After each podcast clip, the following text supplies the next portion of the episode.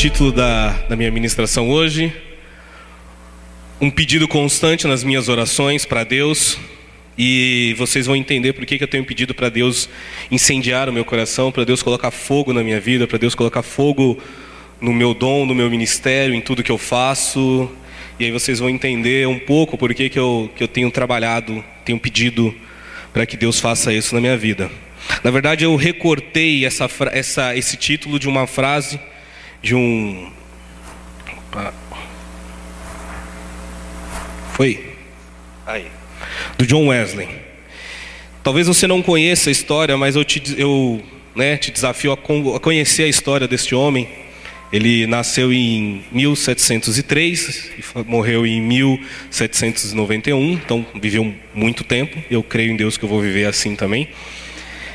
E o John Wesley, ele nasceu num lar cristão, o pai dele era um ministro, ele viveu uma vida inteira na presença de Deus, porém, muito, muitos anos depois, ele teve que de fato, de verdade, um dia, aceitar Jesus e se converter de todo o seu coração. Porque não basta você ser parte de um sistema religioso, você frequentar uma igreja, você ter o seu pai, a sua mãe, ou você ter toda uma tradição da sua família que é cristã, que busca Deus, que, que serve ao Senhor. Se você não se converter, se você não se dobrar diante do Senhor, se você não se lançar na presença de Deus e reconhecer que você é um pecador e que você precisa da graça e da misericórdia dele. Uma vez eu ouvi de um pastor que ele falava que Deus não tem netos. Amém? Deus só tem filhos. Então, não basta a minha mãe, que foi a primeira da minha casa a, a, buscar o Senhor, a se converter e a clamar a Deus, e eu querer que a minha vida fosse impactada e transformada por meio da minha mãe. Em algum momento, eu teria que dobrar o meu joelho, reconhecer que eu sou um pecador, pedir perdão para Deus, reconhecer que Jesus é o meu Senhor e Salvador da minha vida, e dali em diante tomar uma decisão de mudar a minha vida e começar a segui-lo com todas as lutas e batalhas que essa vida me oferece, mas nunca desistindo, sabendo que no final de tudo eu terei vitória. E John Wesley, ele, assim como toda pessoa que tem um chamado especial, ele foi um pecador nato antes.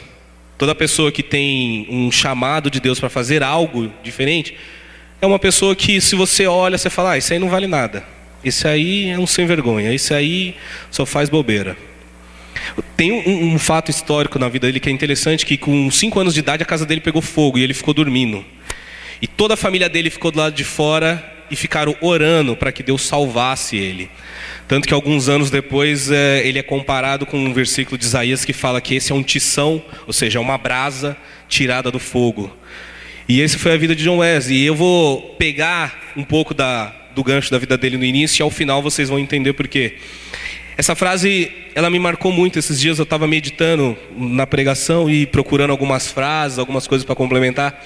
E essa frase me marcou, que fala assim: uma pessoa pode ir à igreja duas vezes por dia, participar da ceia do Senhor, orar em particular o máximo que puder, assistir a todos os cultos e ouvir, todo, ouvir muitos sermões, ler todos os livros que existem sobre Cristo, mas ainda assim tem que nascer de novo. Lá em João, o pastor até ministrou aqui hoje, em João ele fala, em João 3 ele fala que se você não nascer da água e do Espírito, você não entra no reino dos céus. Tem que nascer da água, tem que nascer do Espírito, tem que haver conversão, tem que haver transformação. E eu quero falar sobre o livro de Apocalipse hoje, mas antes de falar sobre o livro de Apocalipse, eu preciso falar de quem escreve o livro de Apocalipse, que é o apóstolo João. E aí, para contextualizar, o período que esse livro foi escrito, e o livro de Apocalipse é um livro bem complexo, e muitas das heresias que a gente tem hoje nas igrejas evangélicas, muitas das distorções que a gente tem, é pela falta de compreensão do que está no livro de Apocalipse, que é um livro extremamente importante, um livro que a gente mal prega, que a gente muitas vezes não lê, porque de fato é um livro difícil, exige muito, exige um pouco de conhecimento de arqueologia, de história, de conhecimento do período, de buscar interpretações, traduções. Ele é um livro complexo. Mas, antes da gente chegar no apóstolo João, os apóstolos de Jesus, amém? Os discípulos, todos eles morreram. Amém? Aí você fala, pô, Edinho, não estou gostando disso. Você vai começar a falar que os caras que andavam com Jesus ali lado a lado, todos eles morreram e não morreram de uma forma muito legal. É, tem um, um, autor na ciência política chamado Thomas Hobbes que ele fala assim que o maior medo do homem é o outro homem. O homem é o lobo do homem. E para isso a gente cria um Estado para nos proteger. Então, como eu tenho medo que o Gabriel pode ser mais forte que eu e ele possa me matar, e geralmente por uma morte violenta, o que, que eu faço? Eu dou toda a minha autoridade, toda a minha liberdade para o Estado, para que o Estado organize, crie a polícia, crie as leis, e o Estado impeça que o Gabriel me mate e que eu mate o Gabriel. Amém? Então, o ser humano naturalmente tem medo da morte e tem medo de uma morte violenta. E os apóstolos, coitados, né? Os crentes raiz, eles. Não, não é indireta, gente. Fiquem tranquilos.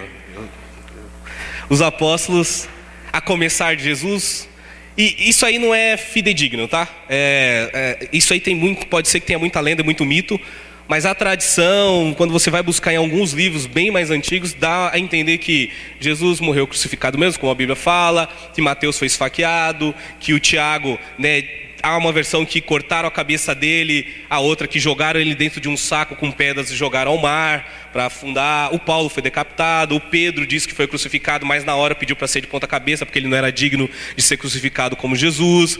Filipe foi crucificado, Matias colocaram fogo, Bartolomeu decapitado, Tiago apedrejado, André foi também crucificado, Lucas enforcado, é, o Simão Zelotes e o Judas Tadeu foram espancados em praça pública e o Tomé foi lançaram, colocaram lanças sobre eles. E essa é a vida de um discípulo. Fala, amém, eu que estou no discipulado. Eu não vou dizer como você vai morrer. Fique em paz. Só que tá faltando um João aí, né? você fala, Edinho, cadê o apóstolo João? Por que, que ele não morreu?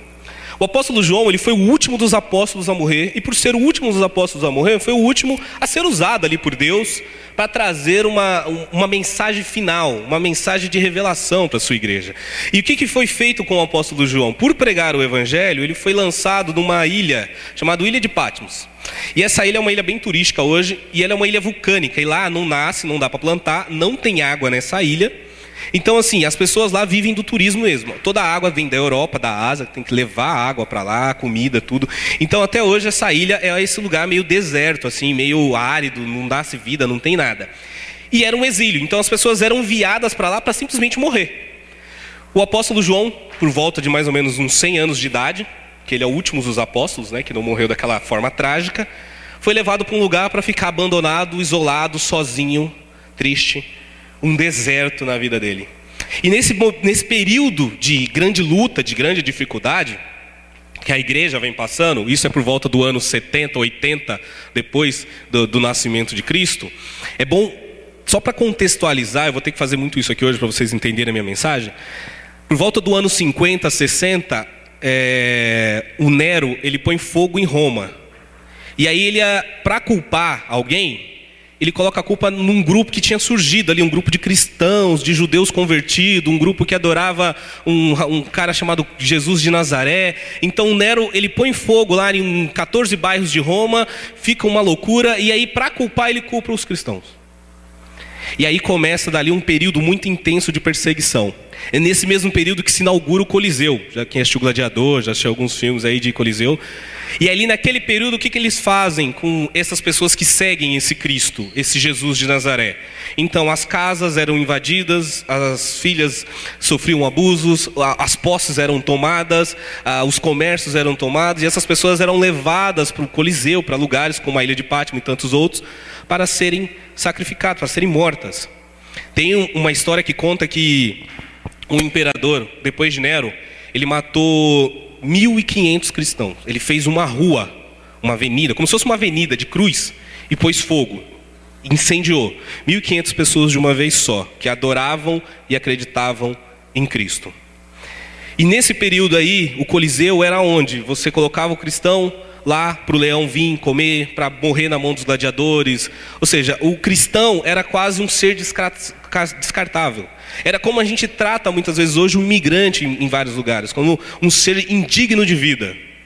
E é assim que vivia os cristãos nesse período. E aí João, né, vivendo todo nesse contexto, ele é lançado na ilha de Patmos e vai para lá. E aí você pensa, não, o cara está no deserto, o cara está passando por uma luta, Deus vai trazer uma mensagem de conforto ao coração dele. E aí ele começa e ele tem a, a, a revelação, né, Apocalipse, né, que uma tradução para o latim é revelação, ou seja, revelado, mas no grego ali no, no original é após, né, e, e calipto, que é calipto é sombras e após é a distância. Então fica assim, longe da sombra. Apocalipse é longe da escuridão, é longe do que está escondido. Assim como você pensa também, por exemplo, apóstolo, que é mensageiro, mas a tradução mais correta é aquele que está longe, à distância, que está levando a mensagem para longe. Desde o início, a igreja sempre foi chamada para ir para longe, amém? Livro de Atos, Jesus fala: vocês serão minhas testemunhas aqui, em Jerusalém, na Judéia, Samaria, até os confins da terra. A igreja nunca foi chamada para ficar presa em um único lugar. A igreja nunca foi chamada para ficar debaixo de quatro paredes, debaixo de um teto. A igreja nunca foi chamada para o conforto. Esse período todo que eu estou descrevendo aqui de tragédia, de sofrimento, de fim de mundo, foi o período que a igreja mais cresceu, porque foi o período que as pessoas se espalharam, andaram pelo mundo, pregavam o evangelho e Deus abençoava. Só que aí, esse pregar o evangelho tem uma diferença absurda, muito grande dos nossos dias de hoje. Por quê? Se pregava o evangelho com uma prática de amor e fé muito grande, que infelizmente a gente desconhece nos nossos dias de hoje. Por mais que a gente tenha se esforçado bastante, eu reconheço eu, você, a gente tem se esforçado como cristão, como igreja, mas ainda precisamos dar um passo a mais. E João ele recebe, né, uma revelação, o próprio Deus por meio de Jesus Cristo dá uma revelação para João e começa ali e fala assim: João, escreve tudo que você está vendo, porque isso é para hoje e para o futuro. O que você vai ver, o que eu vou te dizer.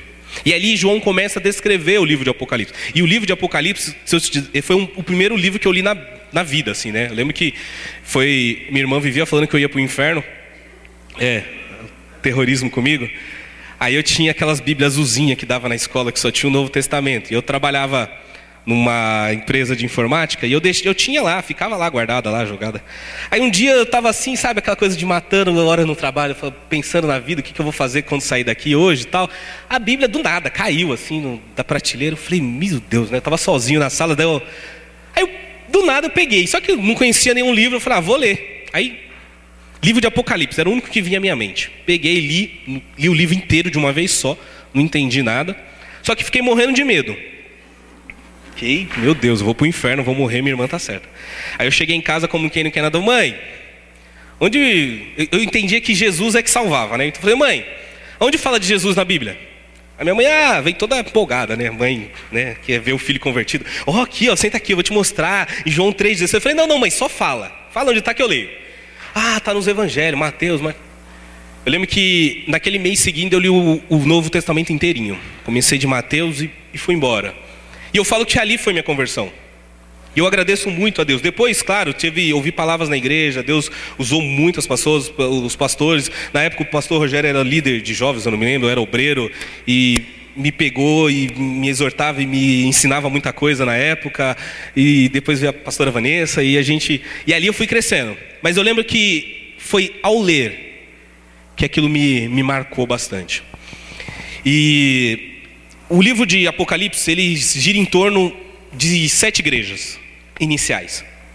E João, Jesus chega, você pensa assim, né? Jesus vai chegar e vai falar com as igrejas, né? Imagine, período de tribulação, gente morrendo, os líderes da igreja todos massacrados, o bicho está pegando para todo mundo, ser cristão hoje em dia é sinônimo de morte. Jesus veio, vai mandar uma mensagem para a igreja, o que, que você pensa? Não, Jesus vai falar, gente, aguenta firme, estou voltando, os inimigos de vocês todos vão cair, eu vou matar todos eles, eu vou dar vitória para todos vocês, eu vou abençoar a vida de vocês grandemente, eu vou fazer coisas maravilhosas na vida de vocês. É isso que a gente espera, não é? Vamos, gente, vocês estão com medo de mim, eu sei, vai, vamos lá. É sim. Quem conhece da Bíblia sabe que a história é diferente. E eu fiquei pensando nisso, por que que Jesus, no momento mais importante da igreja, no momento mais difícil da igreja, Jesus chega, em vez de dar essa mensagem, ele dá até uma mensagem, o livro de Apocalipse é uma mensagem de esperança, de vitória, mas ele chega tocando em pontos muito complexos.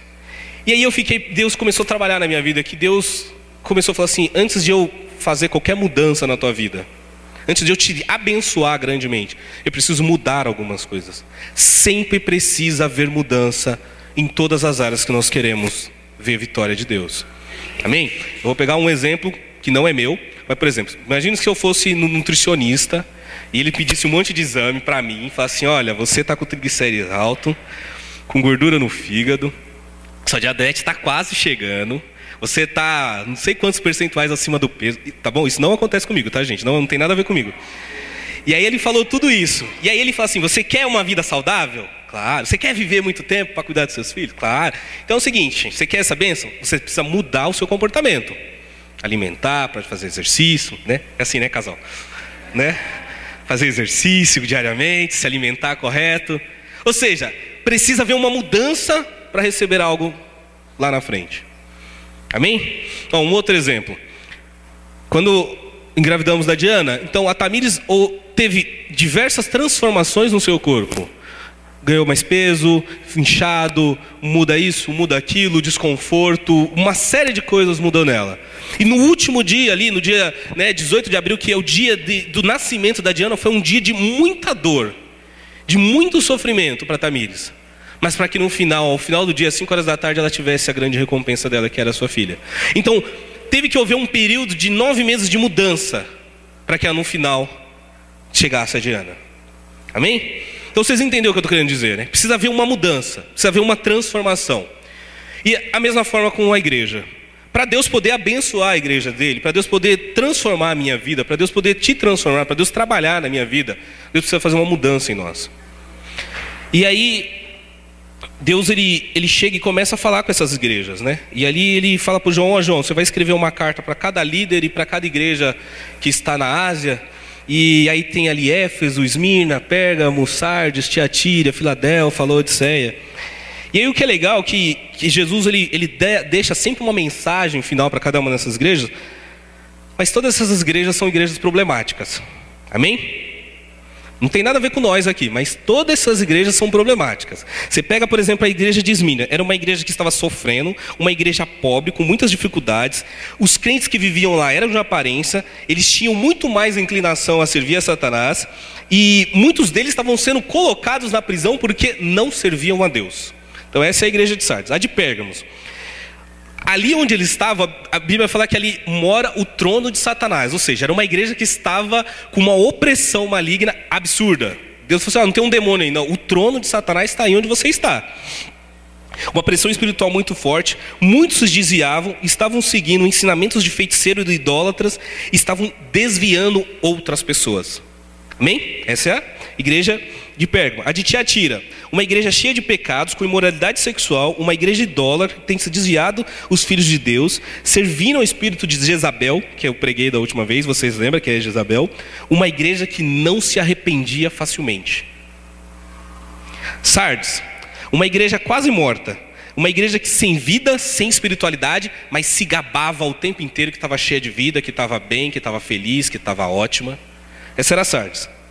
Filadélfia, uma igreja que não tinha força espiritual, que não tinha batalha espiritual nenhuma, que não vencia luta nenhuma, cheia de idólatras e mentirosos dentro dela, pessoas que se diziam, se diziam servos de Deus, mas eram mentirosos, servos de Satanás. Assim, cada uma dessas igrejas, Jesus chega falando assim: olha, vocês a umas ou outras aí têm lutado, têm enfrentado umas batalhas, têm feito isso e aquilo, porém tenho contra ti e aí ele vai falando: imoralidade sexual, problema, idolatria, estão servindo a Satanás, o, Satanás mora aí onde vocês estão. E Jesus começa a apontar os problemas de cada uma daquelas igrejas, as dificuldades de cada uma daquelas igrejas. Ao final, ele sempre deixa uma mensagem de esperança. Fala, aquele que permanecer, aquele que tem ouvidos, ouça o que o Espírito diz às igrejas. Aquele que for fiel até o fim, lhe darei o cálice da vida. Aquele que for fiel até o fim, vai morar comigo no céu. Aquele que for fiel até o fim, vai comer da árvore da vida. Aquele que for fiel até o fim, o próprio Deus vai enxugar dos seus olhos, né, do, todas as lágrimas dos seus olhos. Ou seja, há sempre um período e um processo de mudança. E Jesus, ele, ele precisa tocar na minha vida, na sua vida, para que haja um, um, processo de mudança. Aí você fala assim, Edinho, mas a minha área é muito específica que eu estou querendo trabalhar. A, área que eu estou pedindo ajuda de Jesus é uma área muito específica, não, não, não exige muito trabalho, é só uh, a minha esposa parar de falar demais, ou parar de ser problemática do jeito que ele era, é só meu marido, meu marido parar de beber, é só meu marido parar com os vícios, parar de ser do jeito que é, é só meu filho parar de usar droga, resolve meu problema, é só o meu chefe perturbado lá no trabalho parar de me perceber que, que vai, dar, vai dar legal, vai ficar bom. É, Edinho, meu problema é simples. E o que Jesus ele vem nos apresentar é que não é tão simples assim. Porque isso aí é só aquilo que está aparecendo. Sabe aquelas imagens, coloca a ponta do iceberg e a massa toda está debaixo d'água? Tem muita coisa oculta no meu e no seu coração, nas nossas vidas, que Deus precisa tratar e precisa trabalhar. Para que pequenos problemas como esse, vai chegar um momento que eu vou assim, ah, isso não é nenhum problema. Porque o meu comportamento cristão é tão radical que isso deixou de ser um problema para mim. Eu e a Tamires, nos últimos meses, a gente tem vivido isso. Assim, tudo que eu. Parece que assim, tudo que a gente fala que é um problema, Deus consegue nos convencer e dizer, não é problema. O problema está em vocês. Vocês têm que pensar assim, assim, assim. Aí eu falo, meu Deus do céu, isso não vai acabar nunca. Sabe, a espremedor parece que não acaba nunca. Parece que ligou ali e não desliga mais. E todas essas igrejas tinham um problema. Mas tem uma igreja especial que eu não falei, que é a última, que é a Laodiceia, que é a qual a gente vai se aprofundar mais nela essa é a igreja que Jesus não aponta problema. Amém? Fala assim, amém, gente, vamos lá.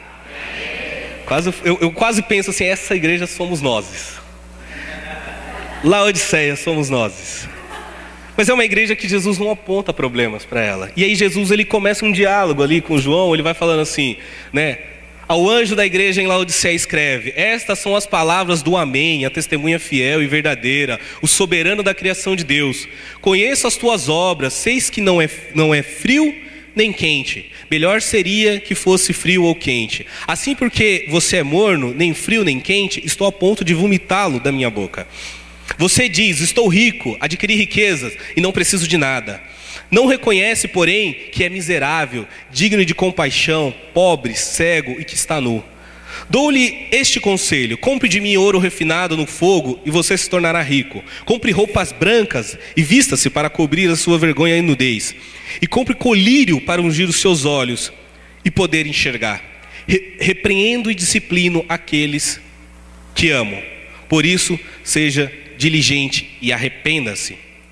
Repreendo e disciplino aqueles que amam, por isso seja diligente a repetir aqui. Ao vencedor darei o direito de sentar-se comigo em meu trono, assim como eu também venci e sentei-me com meu Pai em seu trono. Aquele que tem ouvidos, ouça o que o Espírito diz às igrejas. E você fala assim, Edinho, mas Jesus pega leve com essa aqui, né? Qual que é o problema de ser quente, de ser frio, ser morno? Não vejo um problema grave como um problema de moralidade sexual. Eu não vejo um problema grave como um problema de idolatria. Eu não vejo um problema grave como um problema de estar servindo a Satanás, de ser um crente falso, de ser um apóstolo falso. Eu não. Só ser crente morno, ser crente frio. Por que essa igreja ficou por último e por que Jesus está sendo tão radical com ela a ponto de ter náuseas, ao ponto de assim, eu quero te expulsar de mim. E lembra que Jesus fala lá em Coríntios, o apóstolo Paulo fala que nós somos o corpo de Cristo. Jesus é a cabeça e nós somos o corpo. Jesus está dizendo, eu vou expulsar você do corpo. Eu vou te pôr para fora porque você não serve para mim. E essa igreja, Laodiceia, eu fico pensando como ela reflete a vida espiritual de muitos de nós. Como ela refletiu a minha vida espiritual por muitos anos. O meu caminhar com Deus por muitos anos. E aqui Jesus usa alguns exemplos bem interessantes, né? É, é, a própria igreja, ela tem uma autoavaliação de si. A igreja que fala, oh, eu sou rica, eu não preciso de nada, eu estou bem. A igreja faz uma, a pessoa faz uma alta avaliação de si. E uma das primeiras coisas que eu penso, assim, quando eu olho para o livro de Apocalipse, que eu me deparo com essas cartas que Jesus está enviando para as igrejas, é que toda igreja tem problema. Que todo líder tem problema. Amém? E uma outra coisa, nenhuma igreja deve fazer uma autoavaliação positiva de si. Toda igreja precisa se autoavaliar e sempre pensar: não está bom, ainda falta mais ainda precisa de mais. Todo cristão tem que fazer uma autoanálise, assim, eu não estou um cristão do fogo, bênção, eu não sou um cara bacana, eu ainda preciso melhorar. Eu preciso mais de Deus. Aquela, aquilo, aquilo que a Bíblia apresenta no Salmo, como Davi fala falando assim: eu tenho uma sede insaciável, uma sede que não se acaba nunca, um, um, um, desejo que nunca vai, nunca tem fim. Jesus ele fala assim que eu sou a fonte da vida e o dia que você beber de mim, você nunca mais vai ter a sede. Ou seja, é algo que vai te sustentar para sempre. Jesus está dizendo que a gente precisa disso para o nosso coração. E essas igrejas não tinham isso, especial a de Laodiceia, que tinha problemas gravíssimos, mas ela fazia uma autoavaliação de si mesma. E esse é um grande perigo nosso hoje. Sobretudo quando a gente se compara com uma outra pessoa e diz: Ah, eu sou melhor que ele, eu sirvo mais a Deus que ele, eu estou mais assim que ele. Eu me lembro, talvez o pastor Rogério não vai se lembrar disso, mas no começo da minha caminhada cristã, eu era aquele jovem bem radical, assim, que eu jejuava três dias seguidos, e lia a Bíblia inteira, e estava em todos os cultos, e estava em todas as reuniões, e limpava a igreja, e ia para a vigília, e ia fazer tudo. Mas eu era extremamente arrogante com os demais jovens da igreja. É como se todos eles fossem os leprosos, assim, não toquem. Não... Vocês são tudo um bando de pecador que não vale nada. Deixa eu ficar aqui perto do pastor, do, dos líderes aqui, porque eu ando com uma galera diferente. Eu sou diferentão. Vocês aí, tudo pecador, só faz besteira, ninguém quer ler Bíblia, ninguém quer orar, ninguém quer servir a Deus, ninguém quer nada. Só quer oba-oba. E eu sou. Eu lembro que uma vez o pastor Rogério deu uma bronca em mim. Que ele falou assim: do que adianta você orar tanto se você não consegue amar o seu irmão? E eu voltei para casa pensando aqui, isso, gente, isso faz um, quase uns 20 anos atrás, tá? E eu não esqueci até hoje. É. Olha como Deus faz milagre, ó. Ó que lindo, que lindo, tá vendo? Tem que servir a Deus, Deus faz milagre na face. Mas eu era assim, esse tipo de crente que fazia uma autoavaliação de mim mesmo, me achava superior e melhor que os demais, mas tinha uma vida totalmente apartada de Deus. Um, um crente que não é frio e nem, nem, nem, nem quente nem frio. Era um crente morno. E quando Jesus fala aqui, né, conheça suas obras, seis que não é quente nem frio, seria que Melhor seria que se você fosse quente ou frio, assim porque você é morno, nem quente, nem frio, estou a ponto de vomitá-lo da minha boca. Você diz: Estou rico, adquiri riqueza, não preciso de nada, não reconhece que, porém, é miserável, digno de compaixão, pobre, cego e que está nu. Jesus ele sempre vai usar exemplos, e por isso que eu falei que entender Apocalipse exige um pouco mais da gente. Jesus vai usar exemplos ali da época, da hora, daquele momento. Essa igreja de Laodiceia, ela fica hoje mais especificamente onde é a Turquia. E ela, naquela época, ela já era um polo ali de muita riqueza, rotas comerciais, muita abundância. Então era uma igreja, era uma região muito próxima, uma cidade muito próspera. E por isso ela se gabava de toda a sua riqueza. As pessoas mais ricas da época se mudavam para lá, queriam morar naquele lugar. Então era uma igreja que se sentia rica, uma igreja que se sentia abençoada, uma igreja que se sentia segura, uma igreja que se sentia extremamente próspera. Porém, Jesus contrapõe com tudo isso. Um outro questão, eu não vou trabalhar nenhum desses pontos, que eu tenho uma outra coisa mais complexa para trabalhar. Mas, por exemplo, quente ou frio, isso aqui dá uma dor de cabeça e gera tanta heresia, mas quando você vai olhar, Jesus está dando referência a duas cidades. Tem uma cidade mais acima, que era. Como que é o nome dela? Deixa eu lembrar aqui era Heráclitos. Heráclito e Colossos. A Heráclitos, não vou saber falar. Era uma cidade que tinha fontes termais de água quente. E essas fontes termais naquela época tinham um poder terapêutico. Ou seja, eram lugares onde você ia lá para se banhar para ser curado de alguma enfermidade, de alguma doença. Ao mesmo tempo, em Colosso, que eram águas mais frias, porque ficava mais ao norte, tinha também essas fontes de água, porém eram fontes de águas que curavam, que eram terapêuticas. Aí Jesus vira para João, dando um exemplo, pregando a geografia da região e fala assim: ó, você não, não, é quente e nem frio, porque quando as águas descem de Heráclito, quando vem de Colosso, elas se encontram, elas ficam mornas, chega que elas não têm mais serventia para nada. Elas não curam, elas não servem, elas não são terapêuticas, elas não são desejáveis, elas não servem para mais nada. Assim é você. Quem dera fosse quente ou frio. Quando Jesus falou assim: compra ouro de mim, essa era uma cidade que tinha muita riqueza, muito ouro. Fala, você está cego, você está nu. Você já viu aquela, aquela coisa, quando você olha na Bíblia, fala assim: ah, aqueles que vencer sentarão com o Senhor e trocarão as suas vestes, colocarão vestes brancas. Amém? Você já parou para o que, que tem a ver ir para o céu com veste branca? Eu queria uma Ferrari do que uma, uma, uma camisola branca, né? Porque quando você vê os desenhos, é um roupão branco, não é? Faz sentido para mim, não é? Eu não sei para vocês. Mas tem que contextualizar no período da época. Há dois mil anos atrás, as pessoas não trocavam de roupa todo dia que nem a gente troca. Amém? As irmãs falam amém.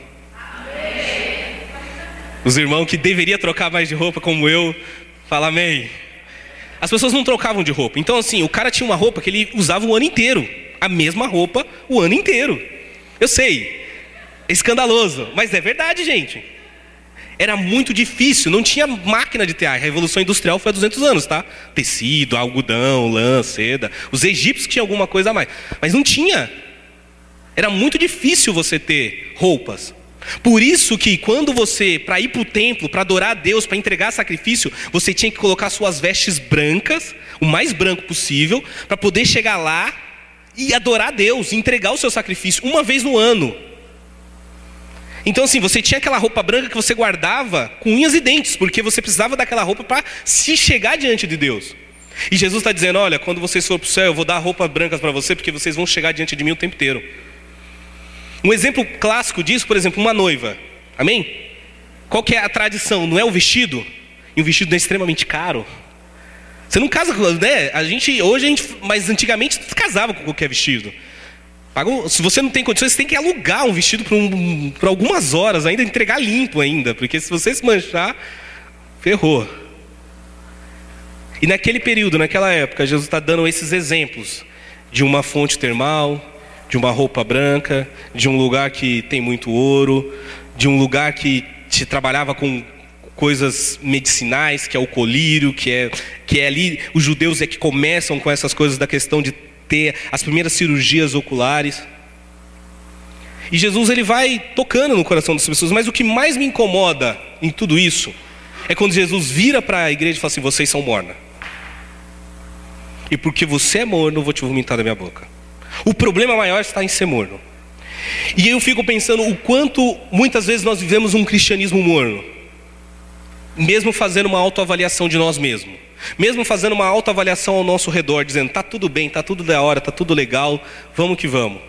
E Jesus está dizendo: eu tenho uma coisa para falar para vocês, não está legal precisa de mais. Mas não é o, o, o, o, não tá legal assim, você é um monstro, você é uma pessoa que é um demônio em pessoa, não. Esse que é o grande problema. Não é isso. Eu e a Tamires, a gente tem usado uma palavra muito nas nossas orações que é Deus nos tira da mediocridade. O medíocre é aquela pessoa que fica na média. Amém? Eu sempre tive atitudes medíocres na, na escola. Eu sabia que eu tinha potencial para chegar num 10, mas eu falava, eu preciso de quanto para passar? É 7, professora? É 8? É só isso que eu faço. Acabei, tchau, vou embora. Não vou ficar me matando. Eu tinha até um ego dentro de mim dizendo, ah, se eu quiser eu passo com 10. Mas eu, sou esperto, eu vou passar logo com 7 para eu poder ganhar tempo fazendo outras coisas. Uma pessoa medíocre. Ele passa com 7. Ele sobrevive, ele se forma, ele consegue emprego com sete. Mas para ser o 10, para ser a referência, para ser aquela pessoa que vai ser chamada por todos, para poder falar da sua especialidade, você precisa ser o 10. E Deus quer nos tirar do estado de medíocre. E eu e a Tamires tem falado assim, amor, a gente tem sido um cristão bacana, a gente batalha, a gente faz isso, a gente está lutando com o casamento, com os filhos, com o ministério, se esforçando. Aí quando a gente vai orar, Deus fala assim: lindos, seus lindos, mas eu quero mais. Você fala, Deus, quero mais. E aí você vai perceber que Deus não quer mais uma performance cristã. Não é isso que Deus está esperando de nós. E Deus quer atitudes que vão do fundo do nosso coração. Que é uma coisa que a gente tenta trabalhar bastante no discipulado. E aí eu peguei um livro chamado Louco Amor, indico para que todos leiam esse livro um dia do Francis Chan.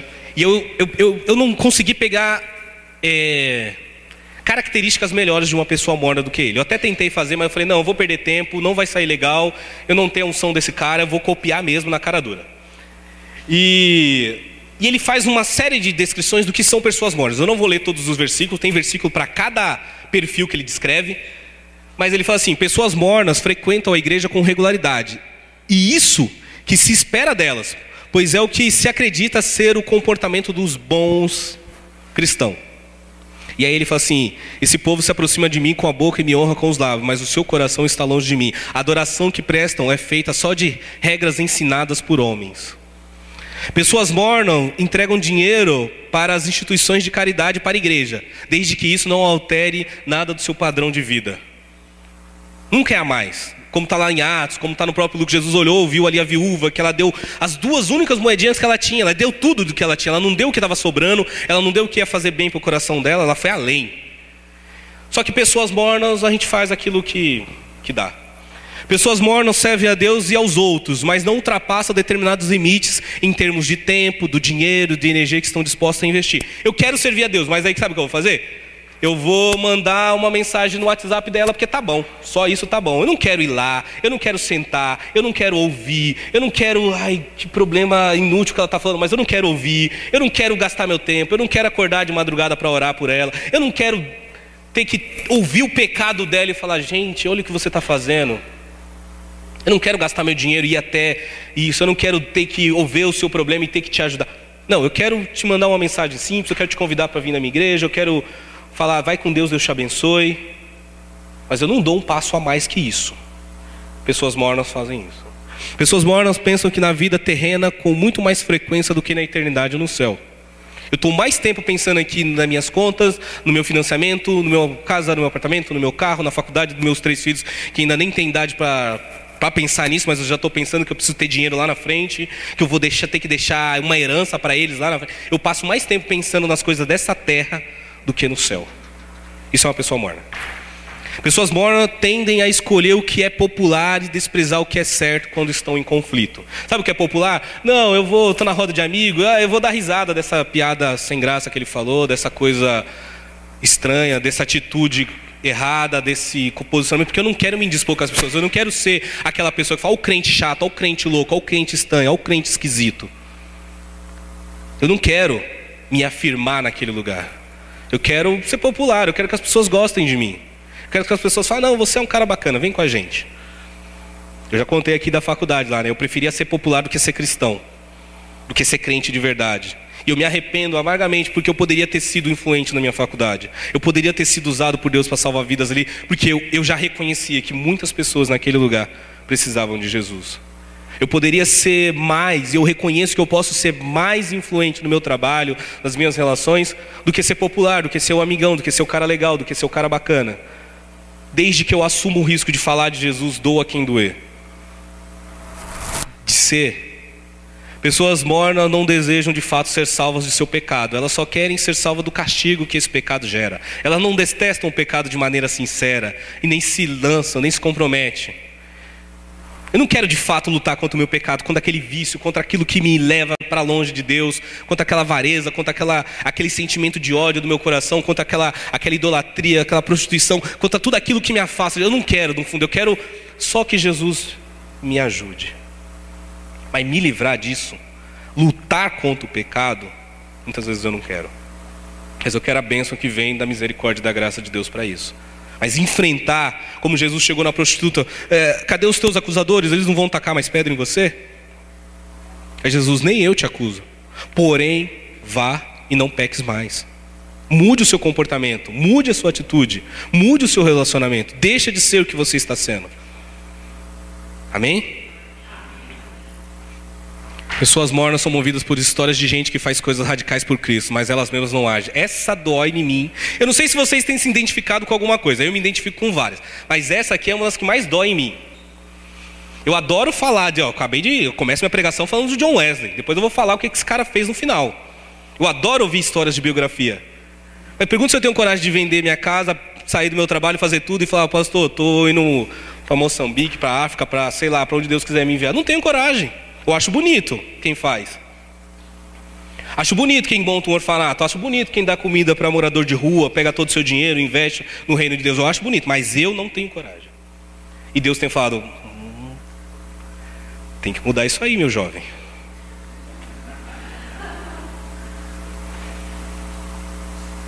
Isso eu me identifico muito.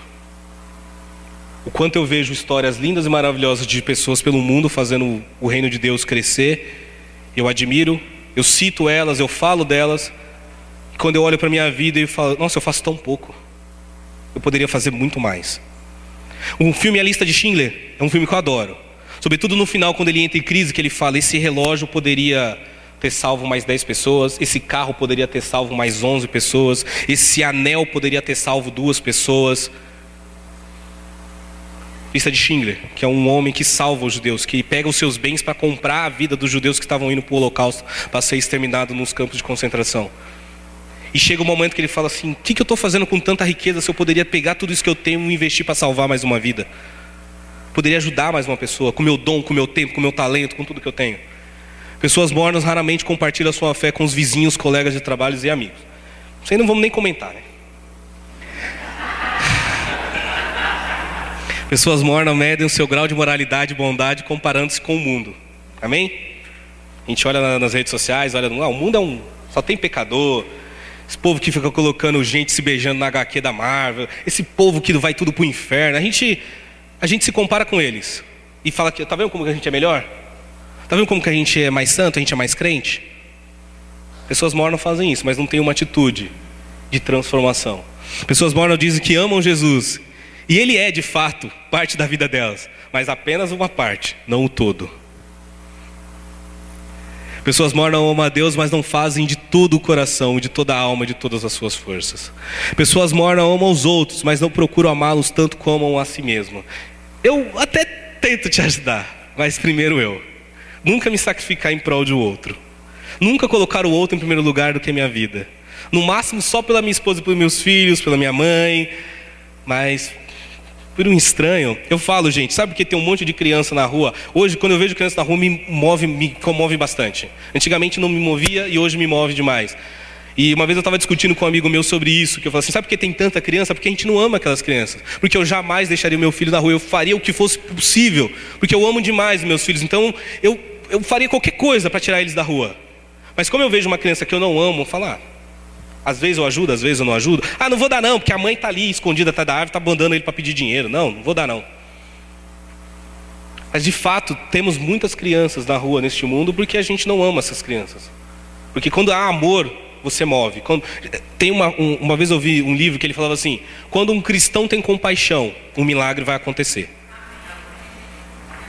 Só quando um crente tem compaixão na vida dele, pode esperar que Jesus vai usar ele para fazer um milagre ali sobrenatural. O problema é o crente ter compaixão. Isso é difícil. Pessoas mornas amam os outros, mas não amam tanto quanto a si mesmo.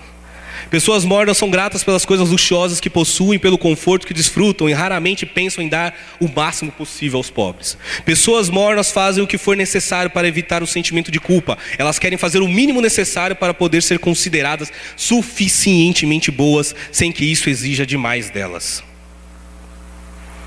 Pessoas mornas se preocupam tanto com sua segurança, elas são escravas do Deus do controle total. Esse foco na segurança pessoal a impede de sacrificar e se arriscar e confiar em Deus, e buscar a Deus e agir para Deus e servir a Deus. Pessoas mornas se sentem seguras pelo fato de frequentarem uma igreja por terem feito uma profissão de fé aos 12 anos, por serem batizadas, por terem sido criadas em uma família cristã. Pessoas mornas não, vive, não vivem pela fé, a vida delas é estruturada de maneira que nunca tenham de viver pela fé. Nunca precisam confiar em Deus se alguma coisa inesperada acontecer. Elas têm sempre uma conta poupança para socorrer no final.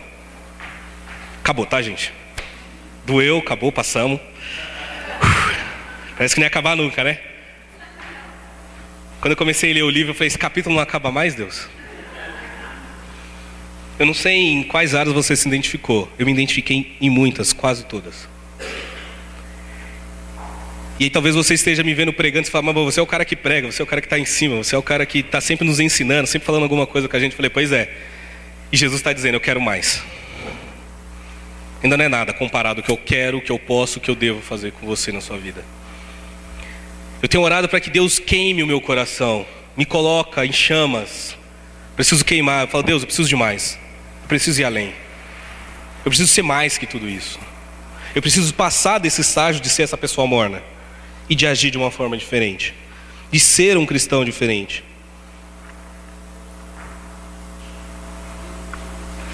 Lembra do Eliseu? A gente terminou com ele, né?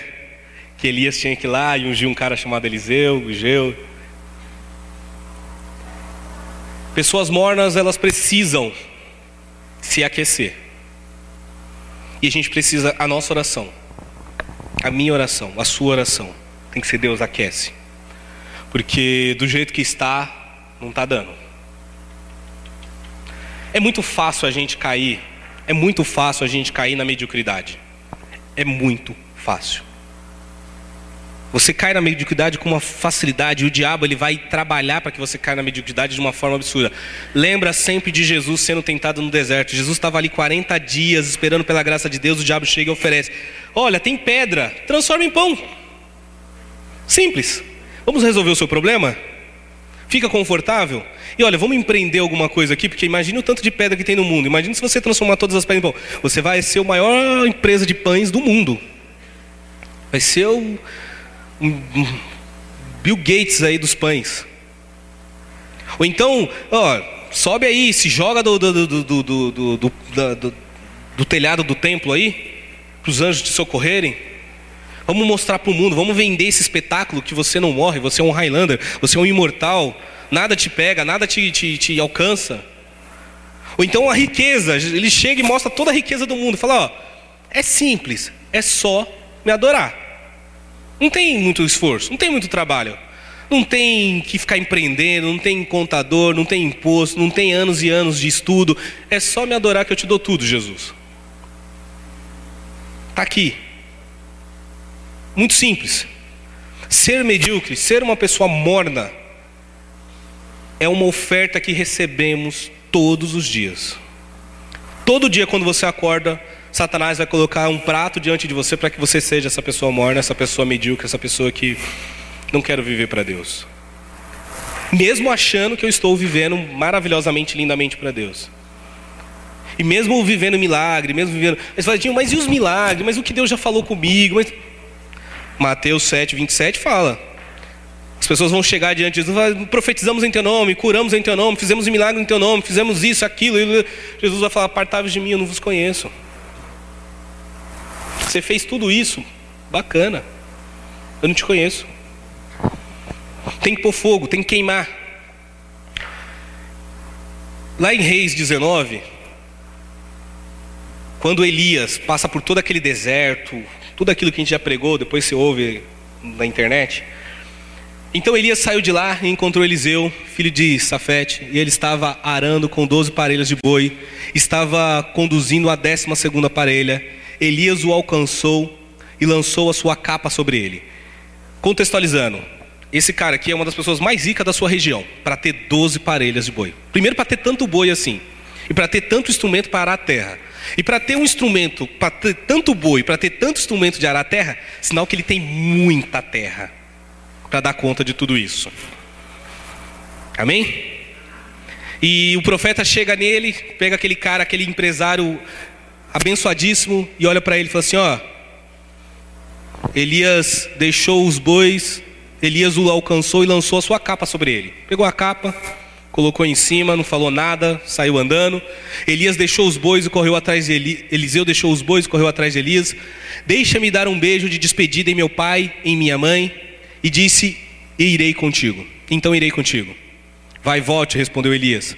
Pelo que Vai e volte, respondeu Elias, pelo que eu lhe fiz.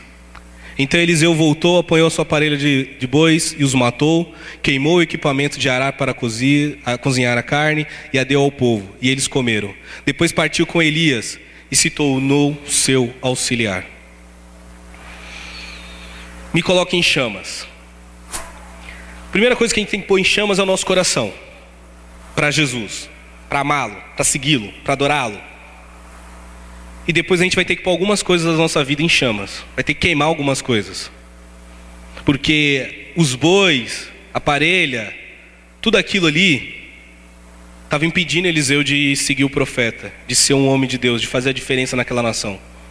Ele teve que queimar tudo aquilo. Isso me leva a sempre pensar quais coisas da minha vida eu preciso deixar. Quais grandes conquistas da minha vida eu preciso deixar para de fato servir a Deus para de fato buscar a Deus, para de fato estar no centro da vontade de Deus. A gente não se assusta mais com as coisas hoje em dia. Por exemplo, quando você lê a Bíblia e você fala que Jesus ressuscitou um morto que estava quatro dias já enterrado, a gente lê, ah, Jesus ressuscitou Lázaro, pronto, passou. Mas isso não gera mais um espanto, uma admiração. Sabe quando você assiste as séries do Game of Thrones, ali o penúltimo capítulo do final de temporada, que acontece uma reviravolta, você fala: ah, Mano, o que, que aconteceu? A gente não tem mais isso com a Bíblia. Quando a gente vê o milagre, quando vê Jesus curando um cego, a gente lê a Bíblia como se ela fosse uma coisa corriqueira, uma história, um conto de fadas, uma história de mitos. A gente não olha e fica pensando: Jesus, será que se eu for lá agora e pôr a mão no, no velório ali, vai, vai ressuscitar alguém? Será que se eu orar pelo cego ele vai realmente ser curado? A gente não acredita nisso. A gente lê, a gente fala, a gente canta, mas de fato a gente não acredita. Sabe por quê? Porque nos tornamos mornos. E a gente não se espanta mais com a glória de Deus, com a grandeza de Deus. A gente não consegue se escandalizar quando ouvimos falar que um homem há dois mil anos atrás, que foi enviado pelo próprio Deus, que era o próprio Deus, que por amor a mim e a você, pelos nossos pecados, por toda a podridão que existe dentro de nós, ele não olhou para isso, mas ele olhou para mim e para você e se entregou, sofreu a maior de todas as mortes, enfrentou a maior pressão espiritual, emocional, física foi torturado, foi massacrado, humilhado publicamente. Tudo isso que era para mim e para você, ele pegou para si e falou: Não, eles não vão passar por isso, eu vou passar no lugar deles. E esse homem ele morre, ele ressuscita ao terceiro dia, e ele deixa o Espírito Santo e fala: Siga-me, arrependei-vos e sigam-me, porque eu morri por vocês. E isso não gera um escândalo ao ponto de eu falar assim, gente, eu vou largar tudo mesmo para seguir Jesus. Jesus me ama. Por que, que eu não amo Ele com uma intensidade maior do que essa que eu tenho hoje? Por que, que eu não consigo reconhecer o amor maravilhoso de Jesus na minha vida? Porque eu sou um crente morno. Eu estou mais preocupado com as minhas bênçãos aqui, com o que Deus vai fazer na minha vida aqui. Eu vinha esse ano de 2018 orando por tantas e tantas e tantas coisas. E quando eu, eu tenho ido orar com a Tamires agora, Deus fala assim: pode parar de pedir isso aí. Se minha presença não for maior do que isso aí, não faz sentido. Ah, Deus, mas isso, olha, Deus vai ser extremamente importante para o reino, para a igreja. Pra... Eu sou mais importante para o reino, eu sou mais importante para a igreja. Me adora. Eu estou atrás de adoradores, de servos fiéis, de pessoas que dão testemunho lá fora para o mundo, que são crentes de verdade, que as pessoas ao chegar perto falam assim: você tem algo diferente. Pessoas que impactam o mundo. John Wesley de novo. Eu me coloco em chamas e o povo vem para me ver queimar. Eu adoro essa frase. Tem uma outra também que ele fala que a minha paróquia é o mundo. Já deu para perceber que eu sou fã do John Wesley, né? Tiete do John Wesley. Assistam um filme dele depois, procurem documentários dele depois, leiam os livros dele depois. Ele responde isso quando perguntam para ele por que as multidões vão até ele para ver ele pregar. Para você ter um resumo, vou resumir mesmo a história do John Wesley. John Wesley, depois que ele tem um encontro verdadeiro com Jesus, depois que ele sai da mediocridade de ser cristão, Deus usou tanto a vida dele que ele falou assim: Eu vou lá para os Estados Unidos, porque tem uma colônia lá, e lá só tem as piores pessoas, eu vou lá falar de Jesus para aquelas pessoas, na Virgínia, na Geórgia. E ele vem e tem todo o problema com a escravidão e tudo aquilo, toda uma opressão espiritual, e ele prega o evangelho, ele prega, prega, sofre, depois ele volta para a Inglaterra, e quando ele volta para a Inglaterra, Deus começa a usar ele de uma forma tão absurda, tão grande, que ele se torna um homem extremamente próspero, mas com muito dinheiro, e todo o dinheiro dele ele investe em obras. Então ele ajudou a reformar o sistema prisional da Inglaterra no período dele, o sistema educacional, o sistema assistencial. Os orfanatos foram todos impactados por este homem. Ele não queria mais pregar dentro de igrejas, porque ele falou que não, não fazia sentido. Então ele ficava de praça em praça, de fazenda em fazenda, pregando o evangelho. E aí começava a vir gente de tudo quanto é canto, porque tinha naquele período as pessoas não podiam entrar nas igrejas, porque elas não tinham roupa, porque ela era de uma família pobre, porque ela não tinha classe e porque a Bíblia muitas vezes era pregada em latim e as pessoas não entendiam nada do que estava sendo falado. E esse homem ia lá e pregava o evangelho no meio das multidões, no meio do campo, e as pessoas vinham para ouvir ele falar. Dele surge um movimento metodista, que no mundo são 75 milhões de pessoas desse ministério. Fora todas as outras igrejas que são influenciadas por ele. O movimento pentecostal que a gente tem hoje, que é tão forte no Brasil, é influenciado por esse cara de 100 anos atrás. Há, 200, há mais de 200 anos a gente ainda fala desse cara hoje.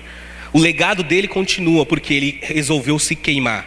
Ele resolveu colocar fogo em si para que Deus pudesse usá-lo. Ele fala assim: Eu me coloco em chamas e o povo vem para me ver queimar. O que, que é eu me coloco em chamas? Eu deixei de ser morno, eu deixei de ser medíocre, eu deixei de ser um crente que não serve, não ama, não clama, não é cristão verdadeiro. Porque quando eu deixei de fazer isso, as pessoas começaram a vir ver quem é isso que está acontecendo comigo, quem, o que, que, que comportamento é esse, que atitudes são essas, que vida é essa.